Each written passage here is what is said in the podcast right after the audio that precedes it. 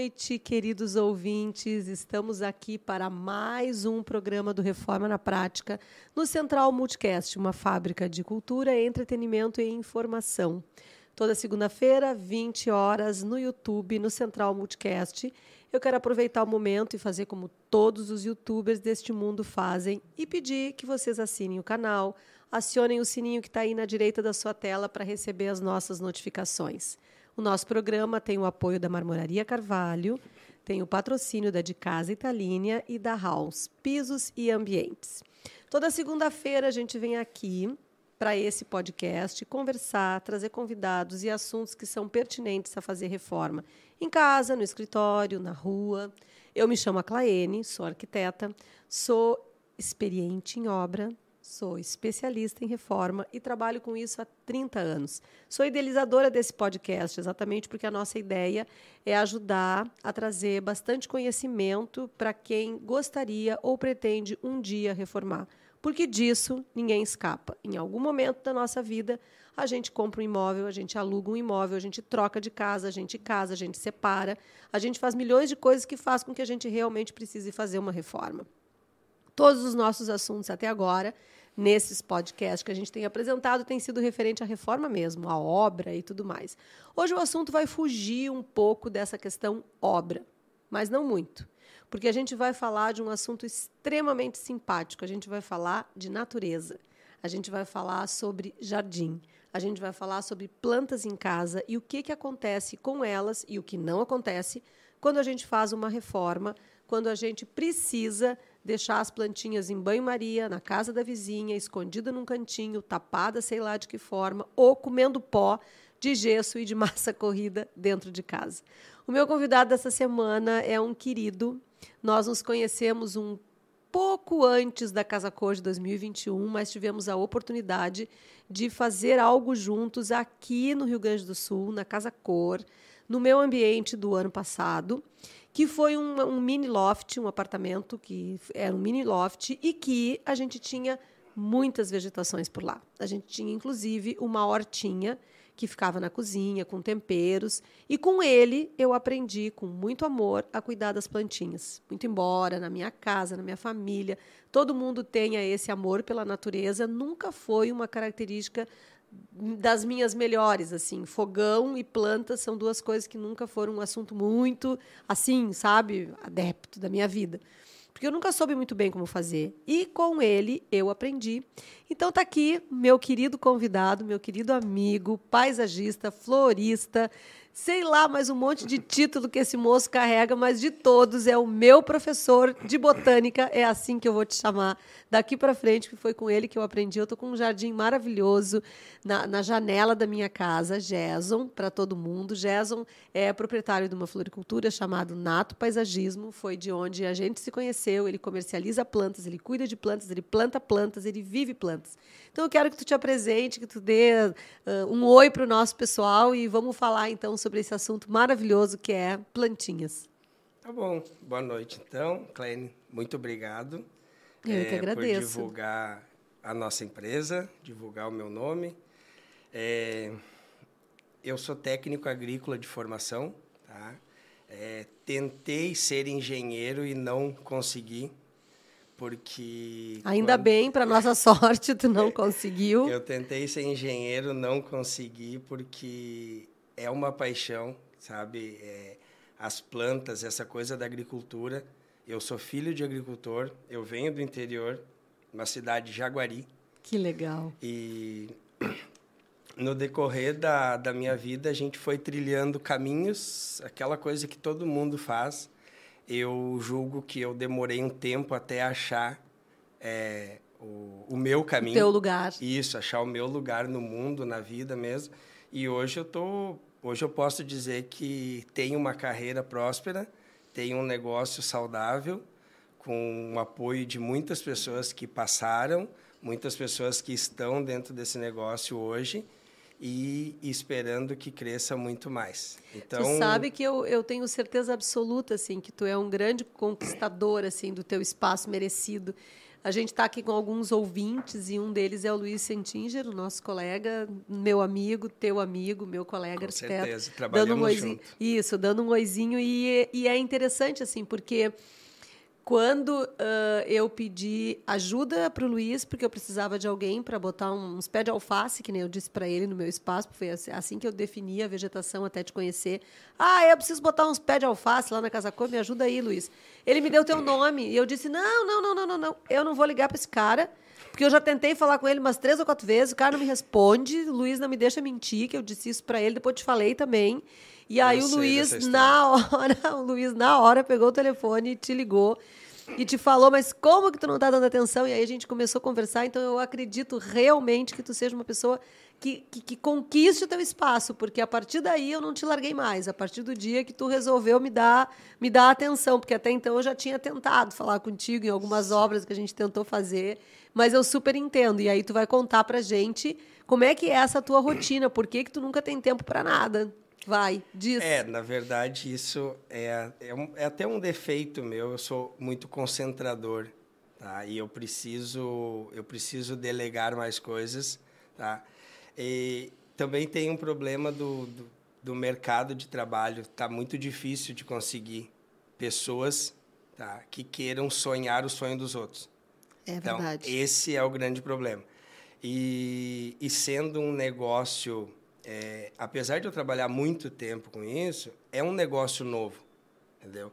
E é isso aí, é, é difícil de, de, de, Mas só que quem chega e fica do nosso lado, a gente entende que, que é para sempre, sabe? Porque é um negócio apaixonante, não tem, é, não tem o que dizer que, que se, se você for trabalhar nesse ramo só por salário, por dinheiro, ou simplesmente por subsistência, não vai conseguir porque não vai aguentar. Então tem que haver algo a mais. Então tem que haver um propósito, tem que haver, porque é sol, é chuva, é, aqui quando é frio é frio, quando é sol é quente. Esse verão fez muito quente. Sim. Então, e, mas eu acredito no poder das plantas, tá? Elas curam e elas é, unem pessoas. Que coisa interessante isso, o lado poético e lúdico, porque a gente mesmo, mesmo sendo arquiteta, mesmo trabalhando com isso, mesmo tendo esse, esse, esse dia a dia de, de, de, ter a casa das pessoas. Eu tenho clientes aqui que ouvem o nosso podcast e são clientes também que possuem as suas plantinhas em casa, o seu amor, como a gente estava falando antes, a sua uhum. afetividade nas plantinhas. A gente não tem ideia disso, né? Como tu disse, quando chove, chove, quando frio é frio, quando é calor, é calor, quando tem sol, é, tem sol porque a gente não tem a menor ideia. A gente, arquiteto, vai na obra, faz, tem que fazer e volta. Ai, graças a Deus, o ar-condicionado. Entra no carro, liga o ar-condicionado voando. E no caso de vocês não tem isso. E também não tem essa de ficar botando roupa fresca e nem chinelo de dedo, porque não tem como. Tem que estar tá de botina, tem que estar tá abrigado.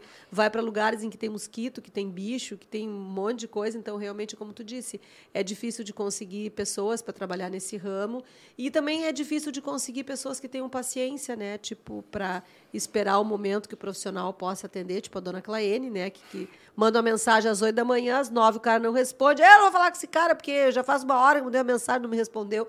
Mal sabe a Claene que ele está lá no meio do mato, no meio do monte de mosquito, catando planta e plantando na casa dos outros. Eu super entendo hoje, porque te conheço melhor, tive esse contato contigo, com a tua esposa, com a Paty, que é uma querida também, que é uma pessoa que sonha junto contigo, me emprestou carinhosamente, se ela estiver nos ouvindo. Ah, eu vou dizer publicamente muito obrigada. Ela me emprestou o cactus da casa dela para botar na Casa Cor.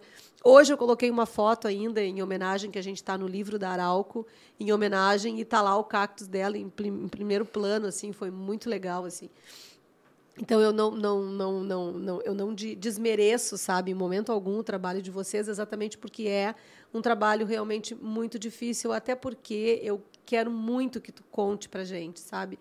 Se as plantas brigam mesmo. Eu me lembro que uma professora de paisagismo, lá no tempo da faculdade, o Luiz deve lembrar dela, da Norma, e ela dizia isso, porque paisagismo a gente tem que ter muito cuidado. E desde aquela época eu acho que eu traumatizei, né? Se eu achar a Norma, eu vou contar isso para ela Tipo, ela dizia assim, as plantas brigam, brigam entre si. E aí eu, eu quero saber tudo isso, entendeu? Eu quero saber, assim, como, como é que funciona tudo isso.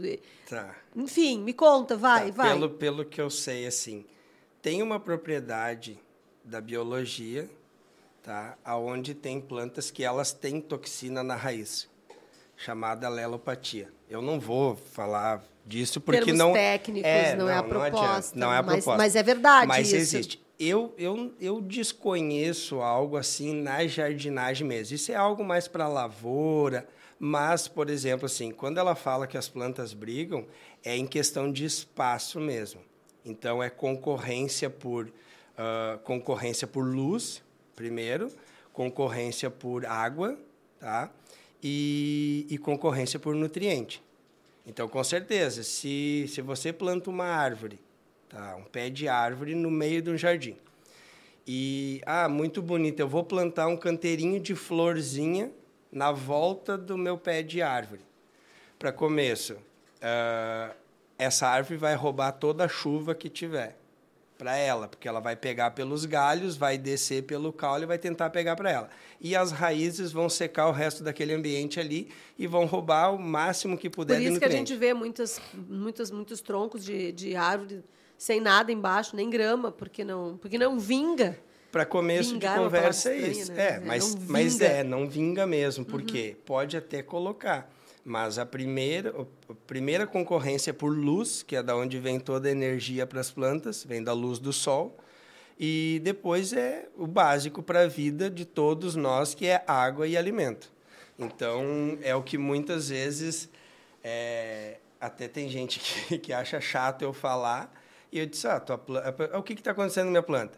Eu disse, ah, está com fome, só isso. Ai, que pecado. Sim, é que tem gente que cultiva uma planta muitas vezes dois, três anos dentro de casa e não dá de comer para a planta. Chega uma hora que aquela reserva nutricional que tem no solo ali esgota, aí vira o que a gente chama de substrato, é algo inerte, não tem, não tem mais potencial nutritivo. Uhum. Basicamente isso. E só água não resolve? A água não até muitas vezes na água vem poucos nutrientes, mas como a nossa água aqui ela é tratada, filtrada Sim. fisicamente muitas vezes, ela não carrega praticamente nada de nutriente para a planta. Tá? E, e a água é o veículo para o nutriente entrar na planta.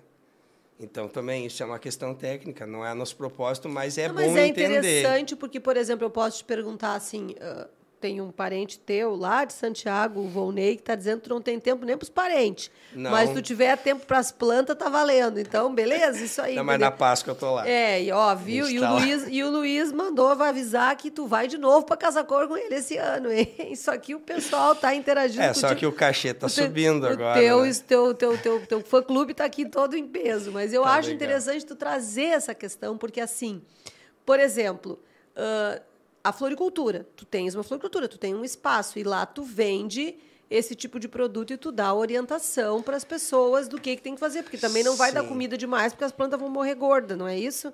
Não dá nutriente demais, porque daí vai apodrecer as raízes. Então, Toxidez. então, assim, me conta como é que é isso, porque depois que a gente sair dessa coisinha dos vasinhos, eu quero entrar nessa questão de, de o que, que a gente faz com elas quando, né? Porque, tipo assim, eu tinha peixe, eu sempre tinha peixinho em casa, né? Cada vez que eu viajava, eu tinha que levar meus peixes lá para Ipanema para minha mãe cuidar dos peixes, porque os peixes ficavam morrendo de fome.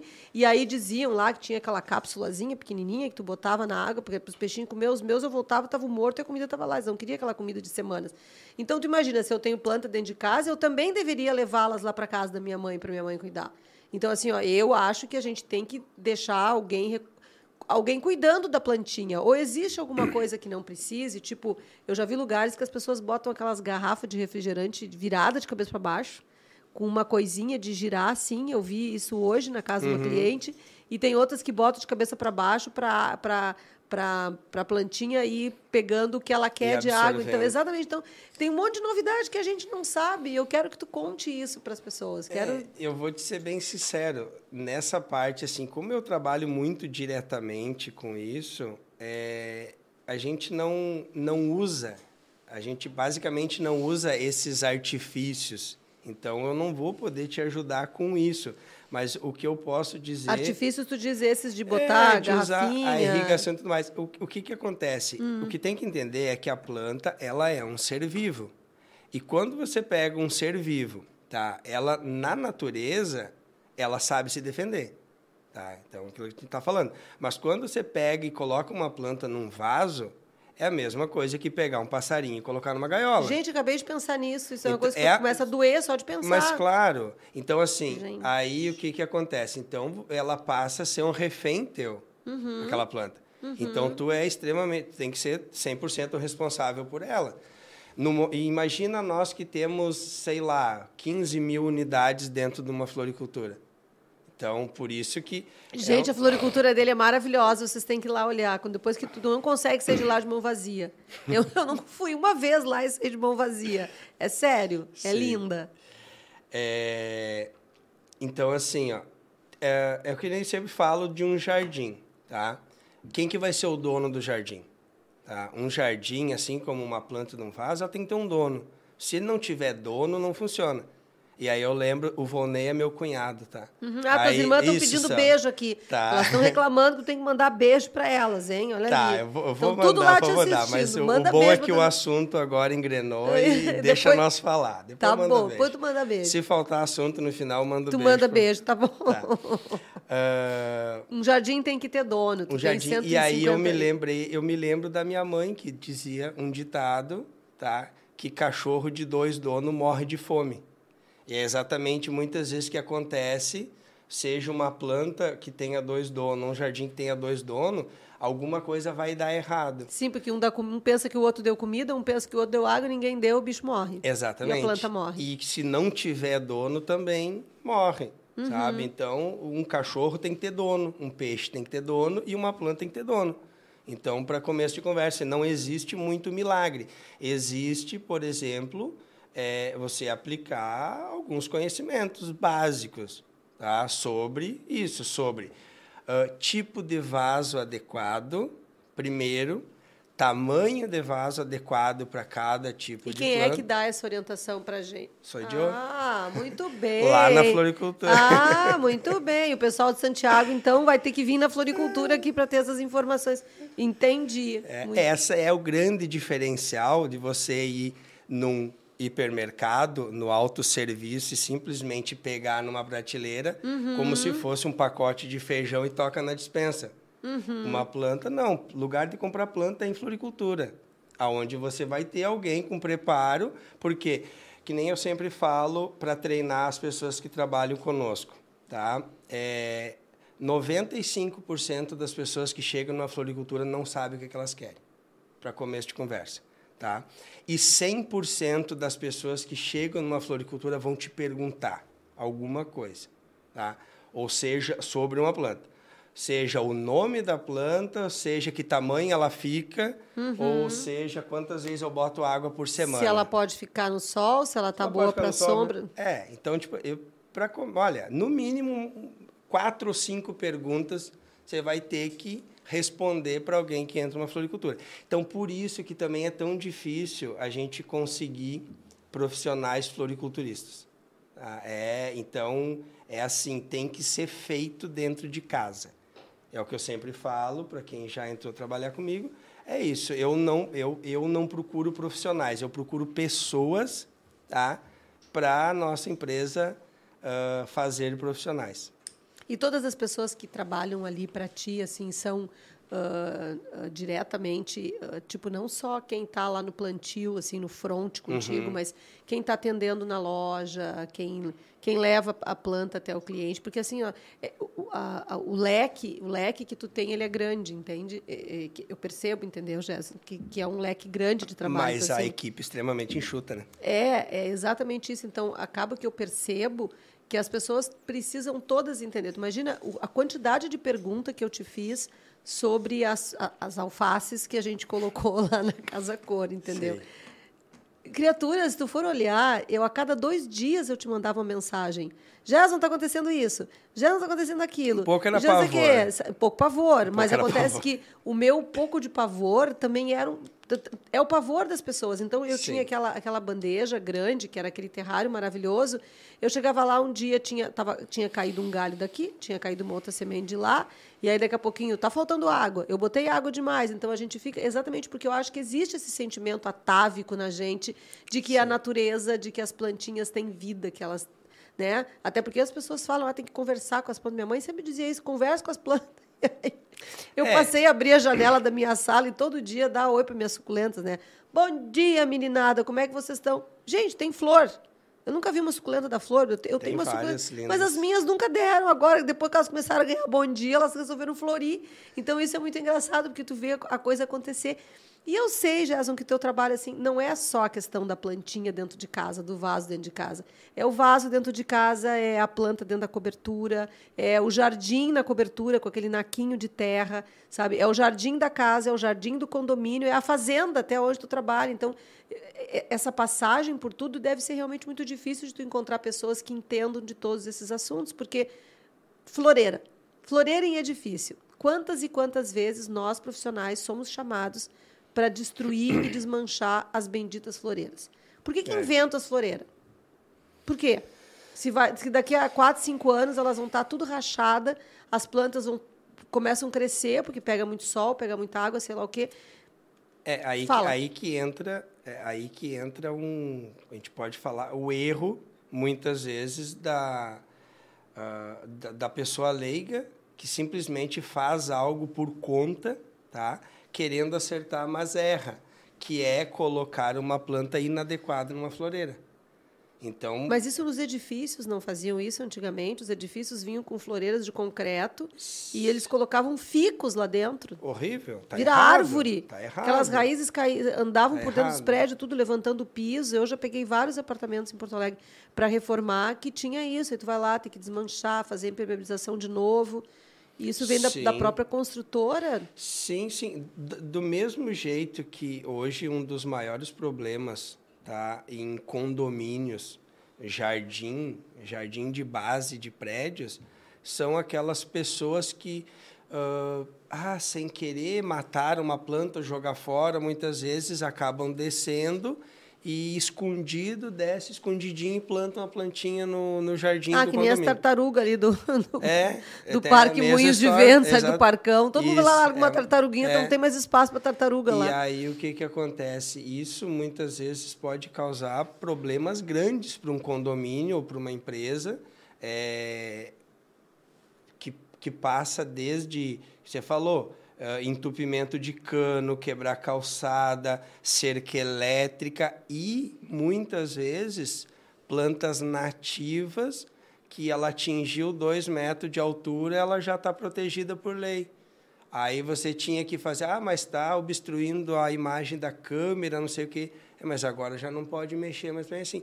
Então, é, parece ser muito simples. As pessoas muitas vezes é, menosprezam o assunto de, de, de, planta, ah, porque é natural, deixa vir, deixa vir, deixa vir. Só que uma hora é um problema. Sim. Então, isso é algo que, que, que bom, basicamente hoje o nosso trabalho de reforma é isso, é readequação, é resolver problema. Pode saber, se me chamarem para, ah, tem uma reforma num condomínio, fácil não vai ser algum problema, pelo menos um problema em condomínio vertical ou horizontal, principalmente os verticais. Principalmente que, verticais. Que é daí onde Isso. tu tem as coberturas, onde tem as sacadas. Sim. Sabe sim. que uma vez, Jason, eu passei por uma situação assim, ó, hilária. O meu primeiro apartamento que eu morava ali na Cidade Baixa, isso aí faz mais ou menos uns 25 anos, assim, entupiu o vaso.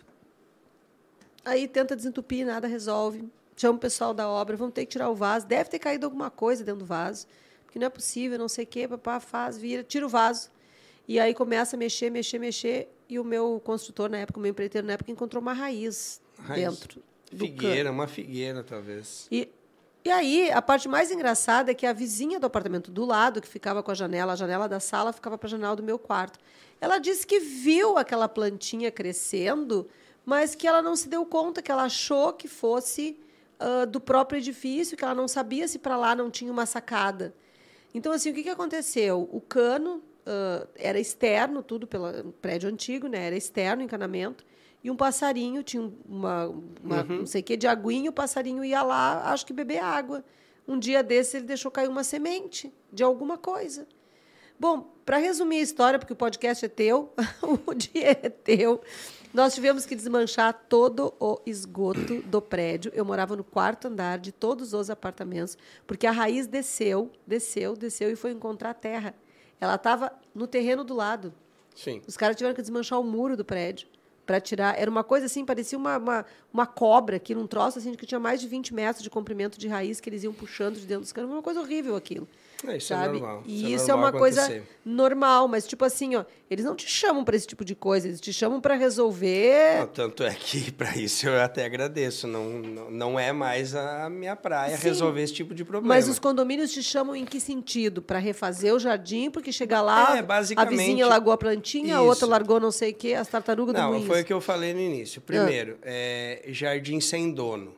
Tá, primeira Entendi. coisa é isso, porque o que é de todo aqui no Brasil, basicamente assim, o que é de todo mundo não é de ninguém. Tá. E aí muitas vezes quando alguém se adona, aí se adona já num propósito uh, ruim, porque daí acaba tomando muitas decisões sozinho, aí aí é 50 50%. Ou toma decisões certas ou toma decisões erradas, tá?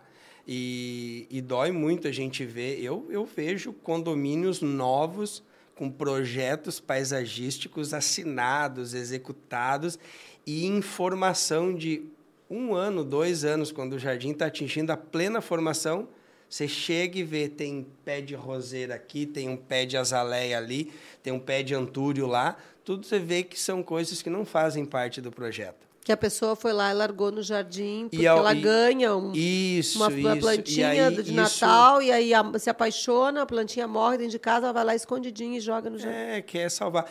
O que, que implica isso? Tirando a primeira parte, tá? No momento que você desfaz um projeto, você adiciona qualquer coisa, você está desfazendo um projeto Sim, que foi pensado. E você acaba prejudicando outras plantas. Muitas vezes você não sabe que aquela planta é uma trepadeira que vai prejudicar outras plantas, acaba fazendo uma, aquela concorrência desleal ali no jardim. E no final das contas, quando chega a empresa de jardinagem para fazer uma avaliação de quanto custa uma manutenção mensal, o que, que acontece? Muitas vezes já não dá mais para assumir uma manutenção mensal, porque o, o, o jardim, o jardim está desfeito. Sim, a manutenção vira quase jardim. um jardim novo. Exatamente, a manutenção acaba, a gente acaba sendo é, muitas vezes usado ou para apagar incêndios ali, que não é o propósito de uma manutenção de jardim, é, ou acaba ali para resolver um problema que, que, que não, não, não foi criado, que não era preciso ter sido criado. Tá? E Por aí causa onde... desse hábito que as Isso. pessoas têm de ficar E aonde colocando... mora, aonde mora o, o, a dor maior deles depois é no preço. Aí o que, que acontece? Muitas vezes não entende por que, que uma empresa tem que cobrar um pouco mais e não entende por quê, porque o jardim não tem uma formação. É, hoje eu tenho, por exemplo, síndico, síndicos profissionais que eu atendo e que a gente tem liberdade de entrar e ajeitar o jardim. A gente negocia, ó, eu vou ajeitar o jardim pelo menos uma estação, de uma estação para outra, esse jardim ganhar nova forma e a gente vai assumir. Se não der para mexer no jardim, não, não, não dá. Não tem como fazer. Porque não se torna viável. Sim. Porque se que nem eu falo assim, se for para cortar grama e varrer folha e juntar galho, ah, qualquer um faz. Qualquer um faz. Ah. E me diz uma coisa, Jason, e aqueles edifícios assim que agora está bem moderno assim de fazer a cobertura na parte de cima lá, assim, área social, piscina e tudo mais na parte uhum. bem de uhum. cima do edifício. E aí eles plantam grama e aí eles plantam vegetações na, na borda. Daí eles colocam uns ciprestes assim que são pequenininhos, dali a três, quatro anos está virado numa imensa de uma árvore. E como é que isso funciona, sabe? Tipo assim, ó, uh, como é que aquilo lá se cria daquele jeito se o condomínio só corta grama? Se, né? É, exatamente, aí tá. Tem que entender que toda vez que tu cortou uma grama, tu tirou material, tu tem que devolver aquele material. É aquela velha lei da balança. Tu tira alguma coisa, tu tem que devolver. Senão vai chegar uma hora que aquilo vai sumir, vai evaporar. Uhum. Tá? Vai sumir. É, Para início, tá? Não, um, um, bom jardim hoje, tá? No, na, na era que a gente vive, tem que ter irrigação. Tá? Tem que ter irrigação automatizada com assistência direta. Uhum. Porque não adianta ter irrigação automatizada. Ah, eu já fui chamado num jardim só. A irrigação não pode mexer, não sei o que, não sei o que. Tá, mas e quem que cuida? Ah, são os caras lá, lá da praia que vieram fazer aqui. Tá, mas e aí, e se eu Isso. quebrar um cano com bate, vou, vou mexer aqui e quebrei um cano, não posso mexer? Então assim, a nossa empresa hoje ela tem conhecimento, tá? Eu eu estou fugindo já, não não estou executando mais projetos de irrigação porque foge um tanto e tem empresas especializadas aqui em Porto Alegre, a gente tem parceiros que eu passo e eu simplesmente fico com aquela manutenção muito básica, que é o quê? É ficar trocando ponta de aspersor, é ficar cuidando o, o ataque dos que a gente chama o ataque da água dos aspersores, porque o jardim ele é vivo. Então ele cresce, ele diminui, ele se mexe para um lado, ele se mexe para o outro. E muitas vezes você vai ter que colocar um aspersor a mais, tira um aspersor. O que, que, é um aspersor? Aspersor é um. Uh, é um. Um trequinho? É um objeto, tá? Uhum. É um item do sistema de irrigação, ah, tá. que é onde sai a água. Ah, tá. Exatamente. É tipo um jatinho, aquela coisa. É um jato de água. Isso. Ele fica escondido no solo. Uhum. Quando liga, ele sobe, molha e ninguém vê. Então tem muita gente que vê, olha que jardim lindo, não sei o quê. Muitas vezes é só o segredinho porque tem um sistema de irrigação que funciona que bem funciona durante o verão. direito. Porque tem também aquela, aquela, aquela coisa assim, as pessoas gostam, né, de, de do jardim pronto, né? Então contrato, te contrata e daí te pede um orçamento para fazer o jardim da casa, o por jardim exemplo. daquele de Instagram, daquele assim, de Instagram, tipo, Faz e tira foto isso. e é isso, vai ficar assim sempre. Isso, pro ah. e as plantas já vieram adultas, já Sim, vieram grandes. elas vieram prontas. Aí na hora de pagar, até o Luiz perguntou aqui, né, se o jardim da Barros Cassal dele foi muito difícil de de fazer. Não, foi maravilhoso o jardim que o Luiz me passou lá.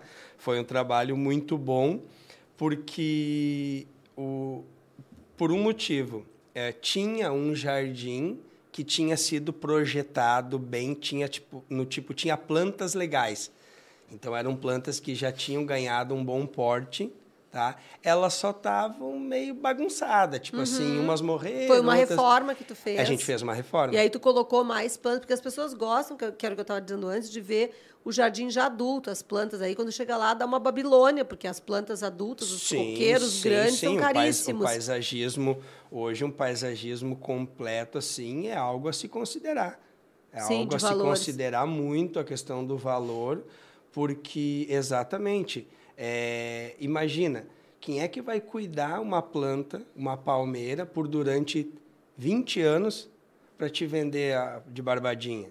Sim, não, então sim. plantas grandes, plantas prontas são são caras, não não é para ser barato. E aí por isso que ali no mesmo. Luiz foi uma coisa mediana, é, é que, porque que já que tinha isso, plantas, Isso, entendi. exatamente, foi um, um projeto assim que não foi muito oneroso, ah, ficou lindo, Bom, eu tô indo amanhã lá, inclusive. Amanhã ah, eu quero ver fotos, hein? Vamos Mas... botar foto no Instagram aí, hein, Luiz? Coloca uma foto do. É, do exatamente, hein, Luiz Sentinger? E... Fotos. E Me marca, exatamente. de forma na prática, para a gente divulgar. A gente fez algumas remoções, a gente excluiu algumas coisas que não faziam mais sentido no momento e trabalhou com plantas basicamente de forração, refez a grama, readecou algumas plantas, uhum. ajeitou alguns vasos e foi bem tranquilo. A gente trabalhou em menos de uma semana, a gente fez uma reforma que ficou praticamente.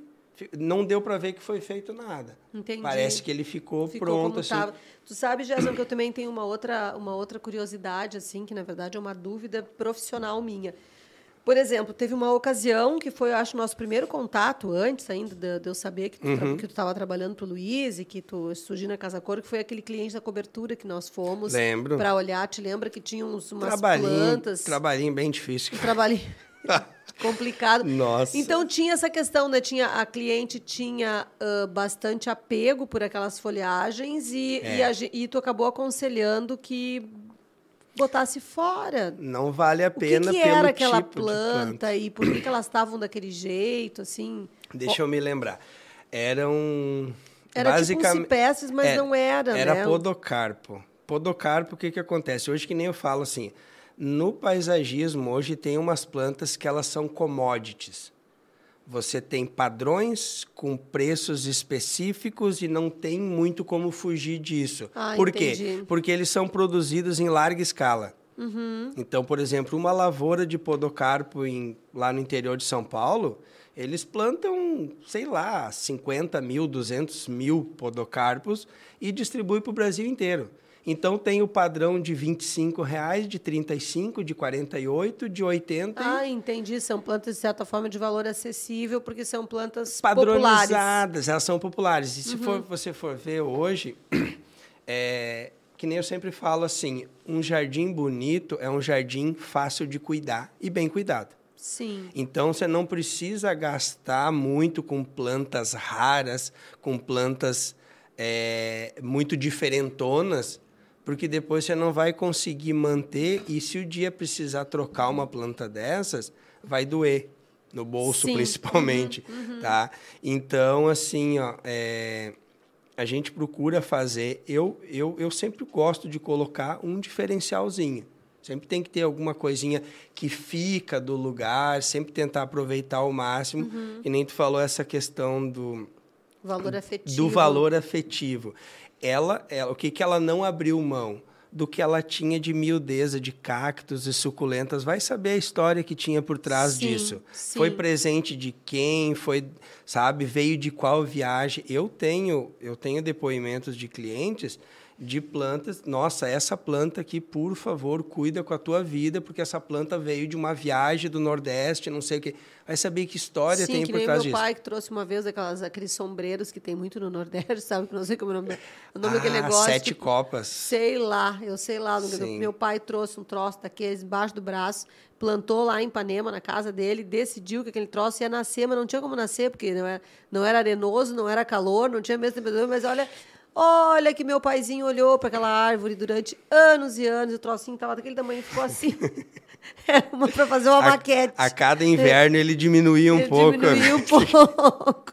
E a gente, eu dizia para ele, pai, eu vou usar essa tua árvore numa maquete minha, entendeu? Porque era um negocinho é. desse tamanho, e mas foi tinha valor para ele. E foi claro. o, o que a gente conseguiu entregar de valor, a gente conseguiu fazer um trabalho extremamente acessível, rápido, porque a gente E teve apoio do, do pessoal da obra que também a gente preservou o que tinha valor uh, valor sentimental para cliente e realmente descartou plantas plantas básicas plantas baratas porque o, o trabalho imagina ela queria que eu cuidasse das plantas delas por oito meses ou seis meses sei lá quanto Sim. tempo que ia durar a obra lá uh, que eu cuidasse num hospital ah, desculpa, mas ela ia pagar pelo menos umas 10 vezes o valor daquelas plantas. Sim, entendeu? aí Porque... o conselho foi se desfazer. E me diz uma coisa, uh, Gerson, também assim, que também é uma super uh, curiosidade, que eu acho bem importante assim da gente trazer essa, essa questão. Uh, tu não está me ouvindo? Eu acho que eu perdi o teu microfone aqui. É mesmo? Como é que tá? Vocês estão me ouvindo aí, Luiz? Me dá um apoio. Eu estou escutando o meu, mas o teu sumiu. É. Deixa eu ver se eu sumi mesmo. Tá, tá normal. Então tá só normal? baixou. Então tá. Então, assim, uh, uma outra dúvida que eu tenho também, que eu gostaria de, de, de trazer, por exemplo, assim, ó, eu faço uh, muitas reformas assim em apartamentos, né? Sempre, Uhum. Como eu te disse, nosso Reforma na Prática surgiu exatamente da, do meu expertise em reforma. E uma das coisas que acontece muito é isso, os clientes eles uh, saem, vão morar em outro lugar ou vão morar num hotel e deixam os móveis e deixam as vegetações, deixam as plantinhas. E aí fica aquele, aquele horror, assim, eu chego na obra, enquanto as plantas tudo cheio de pó de, de gesso, de pó de, de massa corrida, e aí tu não sabe o que fazer, porque aquilo não sai mais, e aí tu, tu vai dar banho na planta, tu mata afogada. Se tu bota dentro de um saco, tu mata ela sem ar, então assim fica, fica realmente muito difícil para a gente saber como que a gente faz com isso. Existe hospital de plantas ou a gente recomenda que a pessoa bote fora, que a pessoa leve junto ou planta no jardim do Desce do condomínio, prédio e desce e planta, planta no isso, jardim é. do condomínio. Qual, qual é a orientação aí?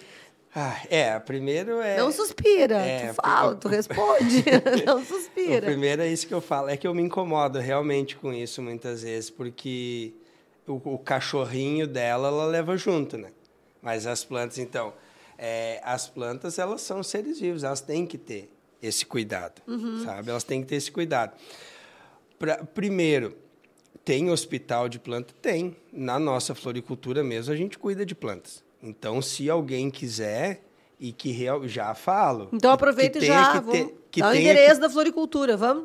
Floricultura E dá o endereço, dá, sim. dá o endereço, telefone, contato, Sim, como é que as sim, pessoas vão levar lá para o teu hospital? Tem que, Sim, sim, sim. tem que dar o endereço. É, na Avenida Sertório, 6315, loja 1, é a nossa loja de paisagismo.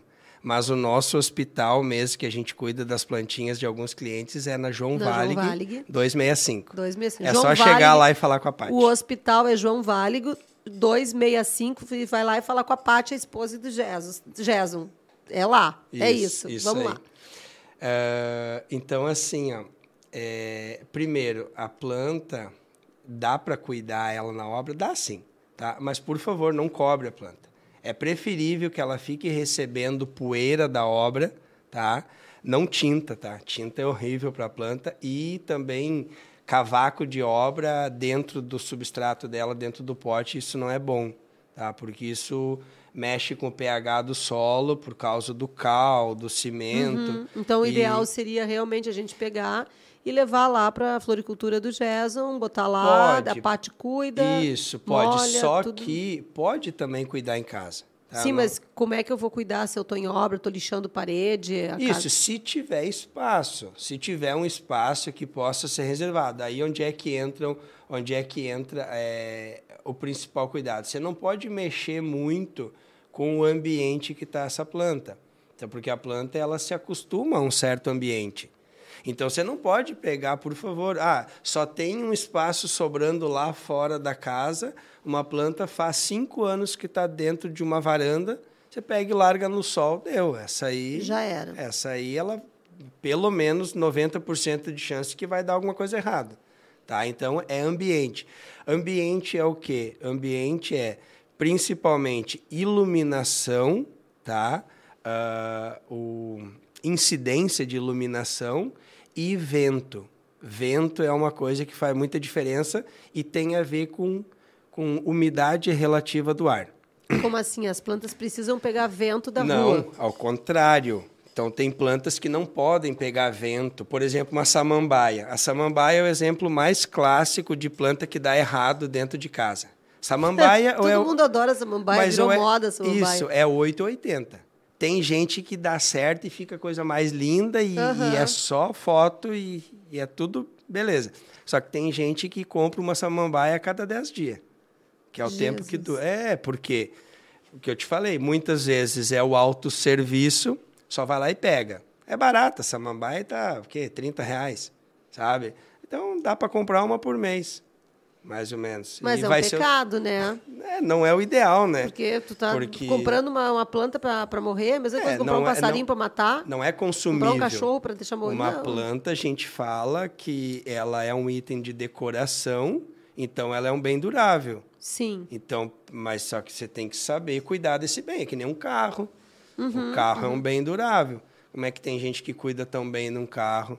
Então tem que saber se tem uma planta, tem que cuidar da planta. É um, é um item de decoração. Sim, é um no durável. caso, por exemplo, da gente fazendo uma reforma. Então eu pego as plantinhas da cliente que estão lá distribuindo pela casa e, por exemplo, levo para uma área de serviço onde eu sei que os vai tentar. A primeira coisa tem que tentar copiar o espaço que ela estava.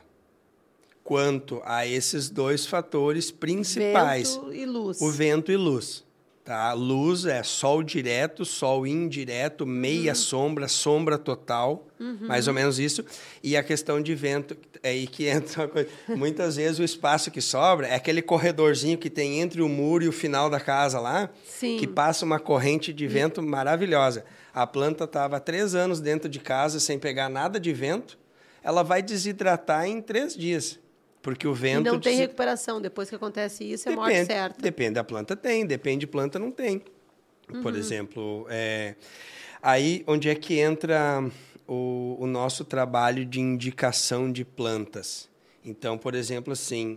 Uh, plantas, eu, eu, eu tenho um espaço de um corredor, eu quero colocar uma planta, a gente indica plantas, aquelas que têm o caule esponjoso, que absorvem, que, que guardam bastante água no caule, para começo de, de conversa, e que tenham a folha, uh, que a gente chama folha com brilho. Se a folha brilha, é porque ela tem cera na folha. Se ela tem cera na folha, ela evapotranspira menos. Então, é uma planta que aceita mais vento. Hum. So, e, e isso é, in, é proporcionalmente inverso à questão do sol. Então, normalmente, aquelas folhas que brilham, elas são folhas maiores, que, que numa incidência maior de sol, vai desidratar vai mais. mais. Então, é uma briga, assim, aqui entra. E aí, como é que a gente, uhum. como é que a gente tenta solucionar essa briga na cabeça dos clientes, assim, que querem porque querem ter as plantas e tudo mais? Vamos tentar separar essas plantas por grupos. E esses grupos é o que muitas vezes a gente se conhece por famílias, tá? As famílias elas são definidas basicamente pelo pelo modo de reprodução das plantas, mas na floricultura a gente não trata muito de família, a gente já cuida mais dos gêneros, que são assim, ó, é, por exemplo, assim, um gênero muito conhecido que a gente vende muito na floricultura, que são as dracenas que tá aquele tradicional pau d'água, aquele com aquelas folhas uhum, grandes. Uhum, uhum. Então, dracenas reflexas, pleomeles, tem vários tipos de. São tudo de um gênero só. Elas têm uh, a raiz que não agride vaso, ela tem o caule esponjoso que guarda bastante água e tem a folha. Uh, a folha que brilha, lustrosa, assim, que não que não seca muito com o vento. Uhum. Então esse é um esse é um, é, é um, um início, tipo. é um, um início assim. A partir disso dá para começar a variar com outras plantas, mas mas por exemplo assim, uma jiboia, as pendentes. Ah, eu quero ter uma pendente em casa. Pendente as, é jiboia. As peperômias, as jiboias. Avenca. As avencas e tudo mais. Então, o, a diferença, você não pode uh, querer que uma, que uma samambaia e uma, e uma jiboia se dê bem no mesmo lugar que tem uma corrente de vento. Mas as duas se dão bem na sombra que é o que tem que ter. Não então, pode colocar no sol. Pode ficar as duas na sombra, sem corrente de vento e sem sol, pode ter os dois modelos. Exatamente. Muito bem. Deixa eu te perguntar uma outra coisa que me ocorreu agora. Que eu sou amante das suculentas, tu sabe uhum. isso, né? Amante das suculentas. Mas me ocorre também uma outra coisa. As pessoas adoram assim uh, as plantas uh, dentro de casa. Então aí tu dá consultoria lá no teu na tua floricultura, vai lá e tu ensina que planta que a pessoa tem que usar e as pessoas compram de ti na hora ou daqui a pouquinho a pessoa diz eu vou pensar e não volta nunca mais e vai lá e compra no Zé da esquina que custa sei lá valor de magazine compra uma uma, uma falseta que nem diz o meu afilhado compra uma, uma samambaia falseta que não é bem aquela ou compra daqueles caras que vende na rua que eu não sei de onde é que eles aparecem né porque de repente não vê uns caras andando pela rua com uns carrinhos vendendo uma samambaia, não sabe de onde é que veio. Isso é uma coisa que eu queria te perguntar. E a outra coisa que eu também queria te perguntar é sobre aquelas tradicionais. Já vou fazer as duas para não te interromper. Sobre aquela, de novo, aquelas tradicionais que é a da fortuna e a da felicidade. felicidade. Que o povo diz que quando tem uma tem que ter a outra, daí planta as duas juntos. Se tem uma da felicidade, não tem da fortuna. E é, é um monte de história em volta dessas duas. Então, primeiro é essa questão da pessoa buscar orientação, como é que ela funciona lá contigo, se vocês cobram, por exemplo, por essa orientação, ou se vender a planta, a pessoa vai lá, e isso é uma orientação que vocês dão. É muito pessoa. difícil, como que funciona né, isso? É, eu, eu consigo, eu, hoje eu vendo consultoria, tá? mas basicamente para residências e jardins novos, porque eu já me senti, é, vamos dizer assim, usado tá? o conhecimento. Explorado. Explorado, exatamente. É, e eu já cobrei consultoria quando eu sinto que realmente, mas não tem como fugir, sabe? Então, por isso, até um pouco a dificuldade hoje, eu basicamente eu trabalho sob indicação. Eu, hoje a gente não consegue atender todas as demandas que aparecem, uhum. espontâneas, tá? mas na floricultura a gente é refém, basicamente, é, no bom sentido, a gente é refém da pessoa que entra. Quem entrou ali, você tem a chance de, em cinco segundos, fazer a leitura de quem está na tua frente. Se você não conseguiu, a pessoa já te dominou como vendedor ou como atendente, e aí quem passa a comandar a conversa é ela. Então, isso é uma coisa que eu procuro passar também para quem trabalha conosco. Vocês têm treinamento de vendas lá? Sou Joe. Sou Joe. Muito bem. É, o pouco que eu aprendi, isso até foi. Eu estudei, tá? Por conta, nunca fiz nada, mas estudei muito psicologia humana, estudei muito, sim, li muitos livros, sabe? Para livros focados em venda, em atendimento ao cliente. Mas a minha maior escola de atendimento ao cliente foram oito meses de garçom. Que quando eu entrei na faculdade eu tinha este objetivo. Para atingir este objetivo, eu tive que largar um ótimo emprego de viverista. Eu era supervisor de um viveiro no interior uhum. para vir para a capital e vindo para a capital fazer o quê? Eu precisava de passagem, comida uhum. e onde é que eu vou? Arrumei um emprego Morar. no restaurante. Uhum. E aí eu trabalhei oito meses e aí, aí veio aquele sentimento de tipo, cara, eu não, eu é, não, não dá, não, não é isso aqui. Uhum. E aí que abriram as portas de uma vaga de jardineiro na PUC, onde eu estava fazendo faculdade. E foi lá que tudo aconteceu. Que e bacana. Foi lá que tudo aconteceu. Desviei um pouco o assunto, mas. Não, eu... mas eu tô achando a jornada do herói, eu tô achando maravilhoso. A gente tem um podcast aqui no Central Multicast. Aliás, o pessoal que está nos assistindo lá em Santiago, eu vou pedir a gentileza de que vocês sigam o nosso Instagram, arroba Reforma na Prática, underline podcast. Sigam o Instagram do Central Multicast, que é arroba Central Multicast. Nós temos vários programas aqui.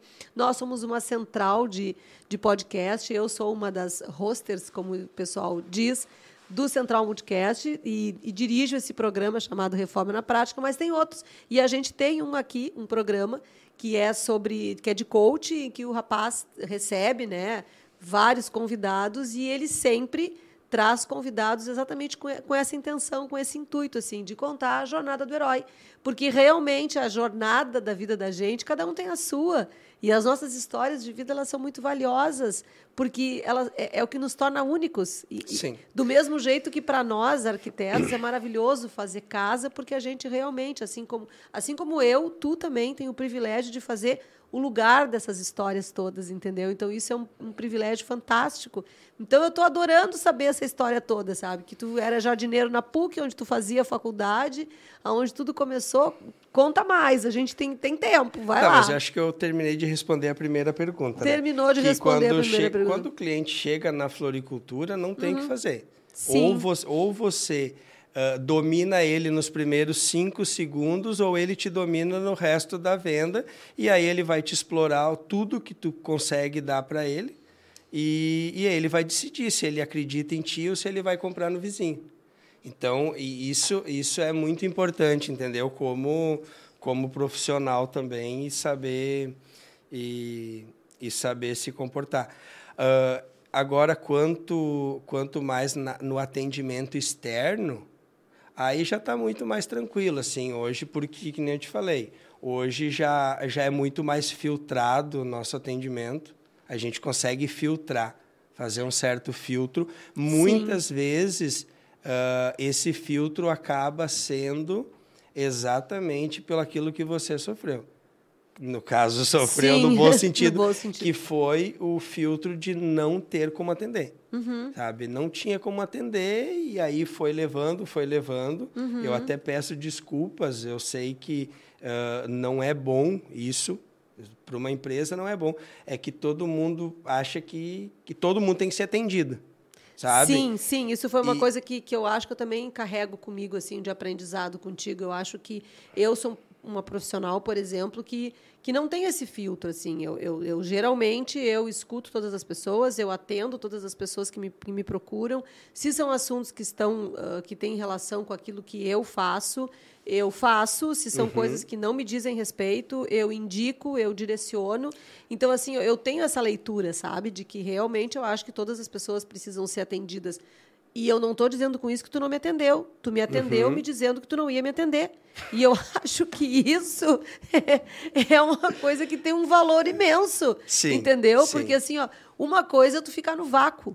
Outra coisa é a pessoa te dizer: olha, essas plantas que a tua cliente quer que eu cuide são plantas baratas, ela vai gastar mais com o hospital do que preservando, é melhor botar fora, tu foi muito claro comigo.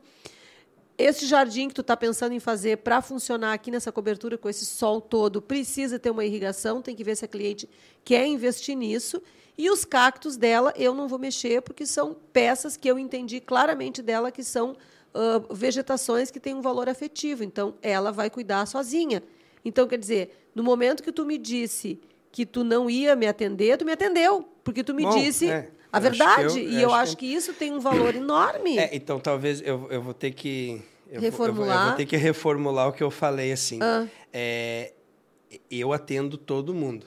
O meu telefone, Sim, o mas- meu telefone pessoal é o meu telefone de trabalho. Sim, do Isso mesmo jeito até que eu. incomoda a Uhum. família, muitas vezes tudo mais, mas é assim que eu comecei e eu não consegui me desprender e acho que não vou me desprender. Sabe, não sei quando. E eu acho que tem tá? que se continuar sendo Porque- assim, que foi-se o tempo dessa coisa separativista. Uma coisa é meu trabalho, outra coisa é minha vida pessoal, porque nós que somos prestadores de serviço, a gente se mistura muito. Sim, a e prestador de nossa serviço vida, é- nossa vida é o nosso trabalho. A gente, a gente, assim, tipo, eu não existe assim um jargão que se diz, né, ah, eu não sou presidente, eu estou presidente. Uhum. Então eu não, eu não vou dizer para as pessoas eu estou arquiteta. Não, eu não estou arquiteta, eu sou arquiteta. Porque eu durmo com isso e acordo com isso todo santo dia da minha vida e gosto disso. A mesma coisa tu. Tu não é paisagista, sabe? Tu não, tu não está paisagista, tu é paisagista, contrário à colocação. Porque é, É, uma coisa que está a- contigo. Aconteceu, entendeu? Sim. É algo que. É que mais forte que tu. É algo que, que, que aconteceu. Uhum. Quando eu vi, eu já estava dentro, e daí não tinha mais o que fazer. Entendeu? Então foi. Mas tu estava dentro e apaixonado. Sim. é que não tem. Porque não- estar dentro sem querer estar lá é outra conversa, né? Tá, mas e aí? E a fortuna e felicidade? O pessoal aqui Tá. no chat está dizendo Ah, que é tá. esoterismo, Tá, vamos lá, que vamos daí lá. a fortuna Assim, e a ó, felicidade. isso Vai lá. Ah. para nós é um assunto muito bom, porque tu- tu- é, é aquela velha história do Steve Jobs. Se você toca o coração de alguém, não tem limite. Seja para fazer, para vender, seja fazer. Então, assim, ah, esoterismo, eh, cultura, essas coisas, isso é muito bom para a floricultura, isso vende muito. Uhum. Tá? Desde, desde rosas vermelhas para paixão, desde rosas amarelas Hoje, para. hoje eu vou quebrar a cadeira. É, e ah, principalmente defesa de maus, maus olhados, é, sorte para dinheiro, fortuna e felicidade. Eu, como um técnico agrícola, eu como. É, eu, eu, eu, eu- é assim que tem que ser, entendeu? Eu não, eu não aceito muito bem essa coisa na, na parte técnica de tem que ter, não tem que ter. Não, não tem que ter entendeu? Mas culturalmente, dentro desse, desse propósito, sim, tem que ter. Então, porque aquela plantinha, eu nem Tem sei que ter as duas juntas, a fortuna e a Sim, felicidade. Sim, sim, sim, porque não adianta Como dinheiro sem- técnico, para ti, tanto Por- faz se tem, se tem uma ou se tem a Sim. outra, porque, na verdade, a pessoa tem que ter o que ela quer. Sim, Mas- porque é que é, culturalmente o que, que adianta ter fortuna se não tem felicidade?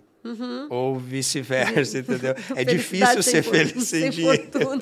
É difícil ser feliz sem dinheiro hoje, entendeu? Sim. Mas, então, assim, ó, é, sete ervas. É, Mas tem mais coisa aí, quer ver? Hum. Olha só. Eu, lá, assim, uns 20 anos atrás, mais ou menos, eu estudava Feng Shui, que tu já deve ter escutado falar por aí. Não faz esses olhão aí, não me olha com esses dois olhão azul aí. É uma técnica que se chama uma técnica de energização de ambientes, é uma técnica japonesa, ela tem Tá. origem no Japão, que usa um mapa que se chama Bagua, e esse mapa é colocado sobre o, o imóvel, é um mapa sextavado, que tem assim as seis, os seis elementos da vida da pessoa, e ali tem relacionamento afetivo, amigos prestativo, família, carreira, e cada uma delas tem assim um tipo de ãh, alimento para tu fazer e não fazer, tipo ãh, elementos assim, por isso que os chineses, os japoneses usam muito elementos assim dentro da. Aliás, eu acho que a técnica não é japonesa, eu acho que é chinesa, eu estou enganada. Faz tanto tempo que eu não mexo com isso, mas é que casualmente essa semana surgiu o assunto também com uma cliente que fez o feng shui no apartamento e tudo. E eu estou falando com isso agora contigo porque eu lembrei dessa questão das vegetações, porque o povo oriental ele é chinês. O povo oriental usa muito essa técnica. Eles usam muito isso e usam muito a vegetação. E uma das plantas que é entre aspas proibidas no feng shui é a jiboia. E a, te, a teoria de, de, deles é que a jiboia enreda a vida da pessoa. E tem muita gente que leva esse tipo de teoria bem a sério. Sim. Porque eles dizem que a planta tem, ela tem duas frentes e que aquelas frentes ficam o tempo todo tentando se encontrar e nunca conseguem. Então elas ficam se enroscando dentro delas mesmas para poder se achar as duas pontas. E que quando as duas pontas se acham, a planta morre.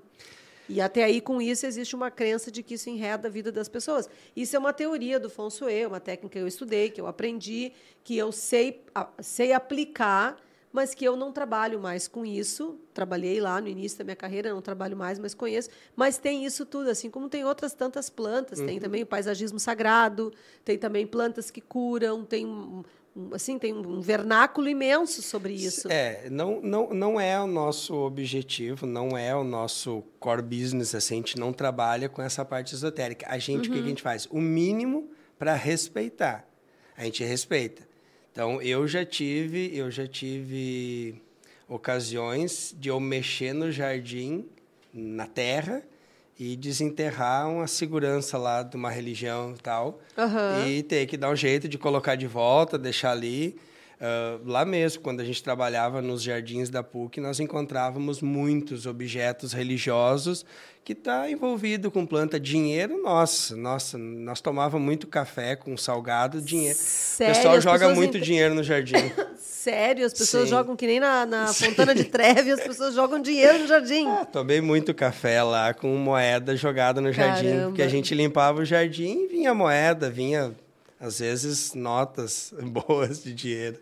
É, então assim, ó, o que, que a gente na empresa Caramba, nunca me ocorreu isso. Sim, nunca sim. imaginei. O que, que na empresa, o que, que a gente tenta é, fazer sempre é isso, é respeitar e tentar se envolver o suficiente para deixar o cliente satisfeito, tá? É isso, mas eu eu sou mais pragmático assim, eu sou eu sou mais da, da parte científica, da parte eu, porque isso para isso eu consigo vender melhor. Então cada um vende o que sabe vender melhor. Sim, as pessoas, na Então- verdade, fazem aquilo que elas acreditam, né? Então, Exatamente. se tu tem uma credibilidade É, sobre isso... e a eu prefiro, então, vender uma horta de condimentos, chás e temperos que eu sei que realmente é um chá calmante. Ó, toma o chazinho desse capim aqui que tu vai dormir feito um anjo. E eu Uhum. Pode sei. dizer o chazinho? pra- Pode dar a receita do chazinho? Cidró, a gente tem, é muito conhecido. Cidreira, cidró, chazinho de criança, entendeu? Mas então, tu não entra nessa seara, por exemplo, não existe, Não, não, não existe não. um conhecimento, no caso de Fonsue, para falar sobre as samambaias, ou sobre as Não. jiboias, E olha, ou a até- venca, ou essas Isso, outras plantas que os isso. Orientais usam, que né, tanto faz chinês ou japonês, mas principalmente os chineses.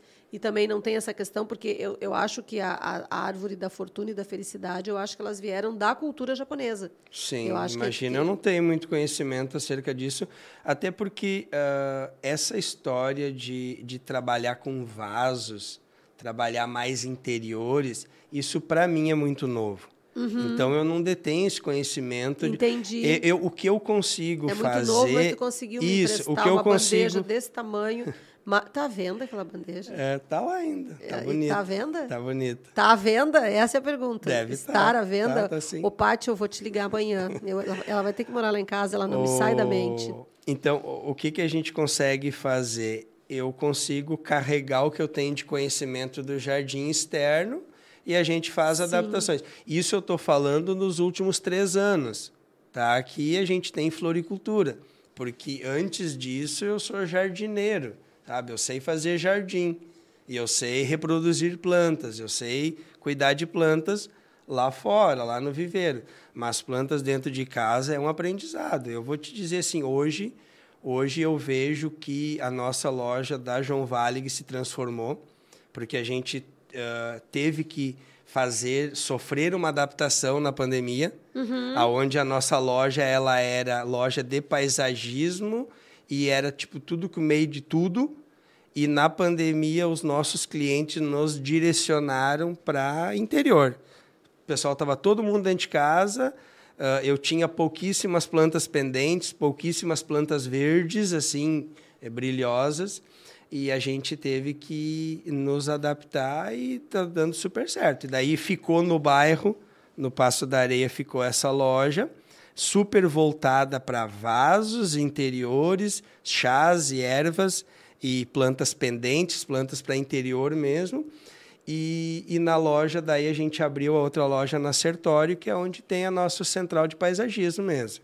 Aí lá vai ter as plantas maiores, mais coisas Uhum. Que podem fazer. ir para vaso, no caso, se a pessoa. Que muitas, sim, muitas vezes você tem uma planta que, que não existe planta de dentro de casa, tá? Para deixar bem claro. Olha, pessoal. Tá, não Matias- existe isso. Matias, fique esperto, porque isso dá uma baita de uma propaganda. Não É. existe planta de dentro de casa. existe, Vocês ouviram? existe planta, Plantas. Existe planta que você tem que adaptar ela pra- viver dentro de pra viver casa. casa, entendeu? Existe planta de caverna, tem uma samambaia, um musgo, mas elas foram Musgo, nem me fala esses musgos. elas foram musgo, né? adaptadas por milhões de anos para viver numa caverna. Aí chega lá um bendito e pega uma planta adaptada em milhões de anos e toca no sol, entendeu? É isso que as pessoas fazem. Porque a planta foi geneticamente muda- mudada? Por Ela exemplo, porque a samambaia, a gente vê assim naque- naqueles filmes assim, tipo, agora sim eu vou pisar na minha idade. vai. Tipo Lagoa Azul, sabe?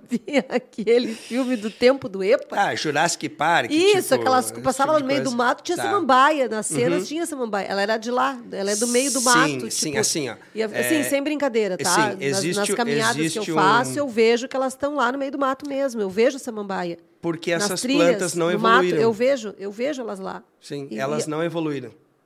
Elas quem? As que estão lá no mato ou aquelas que eu compro Não. na tua floricultura? Me Começa Não, de novo, as- porque eu, eu colei as placas aqui. Assim, ó, é, as plantas, assim como todos os seres vivos da Terra, eles vêm de evolução.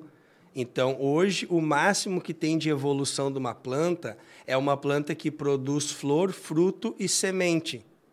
Entendeu? Que se autopoliniza. Só para tu entender como as samambaias são atrasadas na evolução, é que elas não dão nem semente nem nada, elas dão um pozinho debaixo da folha que faz nascer outra Aquelas lá. marronzinhas que ficam Isso. lá. Mas tem Aqueles vários tipos de esporos. samambaia, né? Sim, tem vários tipos, mas sendo samambaia, Ela tem eu- essa coisinha embaixo da folha. que nem eu falei no início, é, é o, o modo de reprodução das plantas que define aonde ela está na cadeia evolutiva, na sua família, no seu grupo e depois no gênero, espécie e tudo mais. É o modo de reprodução. Então, você sabendo entender o modo de reprodução de uma planta, tu vai saber colocar ela e organizar ela, seja ah, no teu jardim, no teu ambiente e tudo mais, saber reproduzir ela. Uhum. E o Gerson me diz uma outra coisa também que eu tô tá me passando agora. Alguma vez eu acho que eu ouvi alguém falando que ah, eu tinha uma planta em casa e ela vivia sozinha, mas não era essas da fortuna e da felicidade. Uma planta qualquer, tipo, não sei, faz uma venca. Eu tinha lá que os nomes que assim que eu que eu, que eu, que eu me lembro assim, tinha uma venca e a venca é delicada, né? Ela- Muito. Ela, é delicadinha assim. Muito. Então tinha brinco de princesa também, é outra Também. plantinha delicada. Então assim, eu- as pessoas assim, ah, ela estava lá, vivia no cantinho sozinha, de repente eu botei essa outra aqui do lado, ela está feliz e contente, ela estava querendo uma amiga. Existe isso entre as plantas? Talvez foi aquilo que tu me perguntou lá no início da tua professora que falou. Talvez essa planta estava sofrendo muito com sol e colocou outra que fez sombra para ela e ela ficou melhor. Tá vendo? O cara é científico, né? Ele é técnico. Não, mas Realmente é- ele não, é não técnico. existe, não tem é. poesia Não tem aqui, poesia. não, não tem poesia. Não. Então isso que é uma coisa legal assim de trazer para trazer para o conhecimento do nosso público lá de casa. Não tem poesia, tem tem é ciência. Tem, tem É conhecimento. ciência, tem conhecimento disso tudo. Botou uma outra do ladinho, casualmente, aquela que, aquela que ela botou antes, pegou a sombra, Ou tapou o vento. O vento, a sombra, alguma coisa mudou no e ficou- ambiente. Uhum. Porque planta, o que, que é? Planta é adaptação de ambiente. É isso. Porque nós não somos ninguém para entender evolução de. enxergar a evolução de planta. A evolução de planta passa por milhares, milhares ou milhões de anos. Evolução. Agora, adaptação, tá? Adaptação, tu, o, o que que o tá falando dos orientais? Eles pegam uma árvore de 30 metros de altura e fazem desse tamanho tu olha é uma árvore. Sim. Que, só que o trabalho que eles fazem ali de encolher aquela planta, segurar, prender ela num potinho assim de, de bonsai, aquilo é um trabalho extremamente científico, sabe? É E muito... tu não acha um pecado? Ah, Pergunta delicada é essa que eu te fiz, tu como sendo comerciante, lojista. Eu não Eu posso, acho ó. que é para encerrar o programa, Não, o rapaz assim, vai embora, gente. Assim, ó, eu não posso, eu não posso julgar isso, porque se fosse por isso, eu não poderia nem cortar uma grama. Porque o certo seria deixar a grama crescer, sementar e reproduzir. E é proibido pisar em grama mesmo?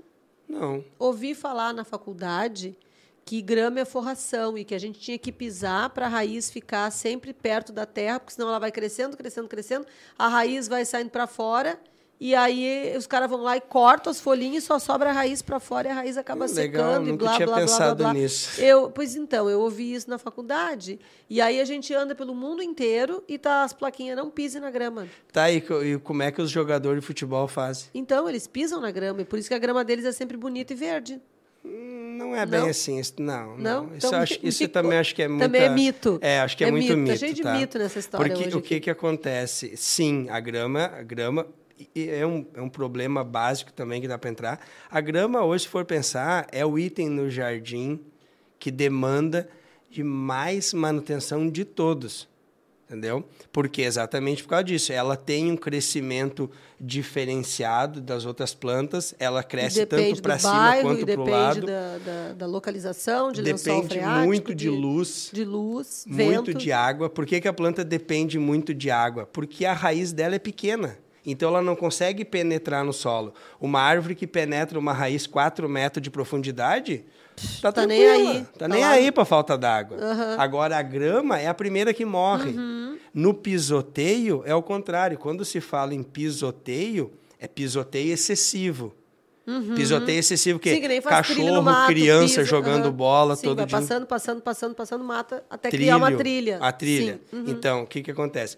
Ah, como é que se faz isso profissionalmente? Primeiro, aparar sempre regularmente para que se mantenha sempre a folha aparada e nunca o caule da grama. Porque muitas vezes as pessoas não entendem aonde é que é o caule e a folha da grama. Sim, sim, é isso que eu te disse, que o povo corta e fica para fora e aquilo ali morre. Aí o que acontece? Quando a grama sobe muito, ela sobe a folha e o caule sobe junto. Junto. Aí chama um jardineiro lá quatro meses sem manutenção. Ah, resolve aqui. Daí chama o seu João da bicicleta lá que eu falo. Aham. Aí o seu João pega e corta bem baixinho. Aí ele corta o caule da, Sim, da grama. só as raízes, ela morre. Aí vai ficar as raízes, se ela brotar algumas outras, a maioria morre. Uhum. Tá? Onde é que entra o trabalho profissional disso? O que a gente faz? Primeiro, corte regular, 15 dias. Grama tem que ser cortada de 15 em 15 dias. Não importa inverno, não importa verão, mesmo que não cresça, tá? Mas é para manter o caule dela baixo, tá? E sempre tá brotando. E mesmo quando o caule sobe, cria uma coisa chamada colchão em campos mais profissionais, mas eu já fiz em residências onde o gramado é a, a garota dos olhos azuis, a garota do pai, sabe? É, Você tem que Lindos, fazer, gramadões maravilhosos. você tem que fazer corte, hum, corte radical, hum, também corte de raiz se faz, faz aeração de solo e faz cobertura com areia. Você coloca areia, coloca composto também. Uhum. orgânico e você tem que ir fazendo sobreposição de caule. Então o caule Para ela ir fica- assentando e voltando pro solo, por exemplo. Isso, pra Que é a ficar- história do pisar na grama. Exatamente, mas Pise na grama. sem, mas sem material não dá para fazer isso. Sim. Só pisar. Ô, Gerson, olha só, ahn, nós estamos com uma hora e quinze de programa. Como Já? bem tu disseste no começo, passa muito rápido. Eu gostaria de aproveitar o momento e, de novo, agradecer aos meus apoiadores e patrocinadores, a Marmoraria Carvalho, que apoia o nosso programa, que te trouxe um, um presente lindíssimo. Lindo, tem fotos. A de casa Italínia, que também trouxe um presente maravilhoso. E a House, que também trouxe um presente maravilhoso para o nosso convidado, que é a House Pisos e Ambientes. A de casa e a House são os meus dois patrocinadores do programa. E a Marmoraria Carvalho é uma das nossas apoiadoras.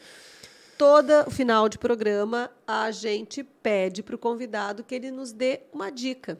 Uma dica que seria a nossa dica da semana, de tudo que a gente conversou. Um conselho que tu possa dar para o pessoal lá de casa, quando vai reformar, quando vai fazer uma obra, quando vai fazer um jardim, alguma coisa que realmente venha assim, como se fosse mais um ensinamento gratuito que a gente vai colocar nas redes sociais como uma dica da semana do nosso convidado de hoje. Então, eu gostaria que tu Ah, de Se supetão, assim, mas é tanta coisa. Deixa É eu ver. Assim, ó, eu vou coisa. tentar então colocar exatamente o que me dói mais ao ver reformas. Que Ótimo. é aí a isso, é isso. Então, assim, ó, é, chama alguém, tá? Ou pelo menos tente pesquisar por conta, tá? O, tirando aquilo que a gente estava falando, tem apelo sentimental, tá? Então dá um jeito. Então isso é, isso é problema teu, Teu. que nem eu falo, tá? Sim. Quer que eu cuido? Eu cuido. Mas isso é um problema teu. E, e, e segundo, é, saiba, ah, saiba definir o que, que vale a pena cuidar e o que, que não vale a pena. Então, assim, se é uma planta que vale a pena cuidar, não adianta chamar a gente depois que essa planta está estragada. Muitas vezes tem plantas que não dá para recuperar. Então, assim, ó, é- é- seria o sonho, o sonho nosso, o meu como jardineiro ou como paisagista, até para refazer aquele jardim pós-obra. Cara, eu não te cobro, me chama antes e deixa eu tirar essas plantas daí sabe? Eu Entendi. Então, então a dica da semana me dica, chama antes. Me chama antes, me não chama me chama depois. E tira para eu tirar essas sabe? coisas. Não daqui. me chama depois. Me pede então socorro assim, para eu, pra eu te ajudar. É, foi quase o que tu fez aquela vez. Eu uhum. cheguei tipo no meio. Uhum. Eu devia ter chegado antes ainda, uhum. tá? Então eu vi muito Eu não disso. tinha começado a obra ainda quando tu chegou. Mas já estavam quebrando tudo. Não, estavam nada. Eles só tinham tirado o deck de madeira da piscina. Nossa, é, estava em projeto sim, ainda. Sim, sim, sim, sim, mas deu, deu tempo de fazer. Sim, deu sim, tempo de sim, fazer bem feito. Sim. Eu, eu já tive, eu já tive chamados assim, ai, foram pintar e destruir as minhas plantas, quebraram tudo. Tu não tem como fazer alguma coisa, uhum. sabe? Fazer o quê? Vou escovar a planta, vou amarrar com um esparadrapo, planta quebrada. Muitas vezes não tem, tem que fazer uma poda, mas o jardim fica horrível. Sim. Não tem sim. como refazer. Sim. E até mesmo não tem pozinho mágico que a gente chega e joga em cima e tudo fica pronto. Então a dica da semana é o seguinte: vai mexer na casa, na parede, na pintura, vai mexer em obra, tem jardim, chama o jardineiro antes. Chama para eliminar. Dar a orientação correta do que fazer. Orientação correta, eliminar, te dar a solução antes. Tá, perfeito. Eu vou te dizer que o assunto é grande. Bah. Daqui mais um tempo eu vou te chamar de novo para a gente né, ter uma outra conversa. Eu te agradeço imensamente a tua presença aqui. Te agradeço as dicas, te agradeço a conversa, te agradeço o que tu fez lá pela gente na Casa Cor. Realmente foi um trabalho muito bacana. Nós vamos nos encontrar por lá de novo, porque eu já sei, já sei que o Luiz vai te chamar. E vocês que estão aí nos ouvindo, muito obrigada pela audiência, muito obrigada por estarem conosco e eu convido vocês mais uma vez para nos encontrar aqui segunda-feira às 20 horas com outros assuntos. Pode te despedir e fica à vontade que eu vou deixar que tu encerre meu programa hoje. Beleza, então. É, primeiro, obrigado. Sabe, é uma oportunidade ímpar, sabe, é uma oportunidade única. Eu espero ter feito valer a pena tá? Espero ter trazido, apesar de, de, de muito esparsos todos os assuntos, porque, sabe, é, é tu falou, é muito amplo, então, e a gente não tem script, não tem nada, a gente está conversando é aqui. É, é assim, é assim mesmo. mesmo. Da próxima vez, se quiser, me chama, que eu venho de novo e vamos tentar direcionar mais para gerar de conteúdo. Jeito, de maneira alguma. Mas a gente precisa gerar conteúdo. Nosso conteúdo, é tu não tem ideia de quantos conteúdos foram gerados hoje aqui. Tu não tem ideia do quanto. A gente falou de plantas em casa, a gente falou de planta de jardim, a gente falou que tipo de planta fica em casa. Tu não tem noção da quantidade de informações que tu entregou. Provavelmente eu gerei mais dúvida não, senhor, está extremamente enganado. Se vocês aí de casa ficaram em dúvida, entre em contato com a gente através do arroba da, do, do Instagram da gente, do pro, arroba do programa, que é Reforma na Prática, underline podcast. Entre em contato com a gente se vocês ficaram com alguma dúvida. Porque não ficou dúvida. Tu está completamente enganado. Nós nos vemos semana que vem. Muito obrigada. Eu acho que tu trouxeste um conteúdo muito rico hoje aqui, com vários assuntos. O assunto realmente é um leque muito abrangente de muita coisa. E a gente não tem como, em uma hora de programa, entrar na minúcia de cada um. Mas eu hoje saí desse programa sabendo muito mais do que eu sabia antes. Que bom. Mas sabendo muito mais mesmo em relação a jardim, em relação à casa, em relação à história do condomínio, de onde é que surgem aqueles jardins estrambelhados dos condomínios, a questão das floreiras nos edifícios, que a gente passou por elas também. Tem a questão das plantinhas dentro de casa, o que fazer com elas dentro de casa e fora de casa. E mais que tudo, não existe planta de dentro de casa, não. todas elas são da rua. Isso foi o aprendizado do dia. Eu te agradeço imensamente a presença. Muito obrigada mesmo, Jéssica, por ter vindo, por ter nos ensinado e passado o tanto de conteúdo que tu conseguiu passar. Muito obrigada, tá? E para vocês, um beijo e até segunda que vem. Tchau!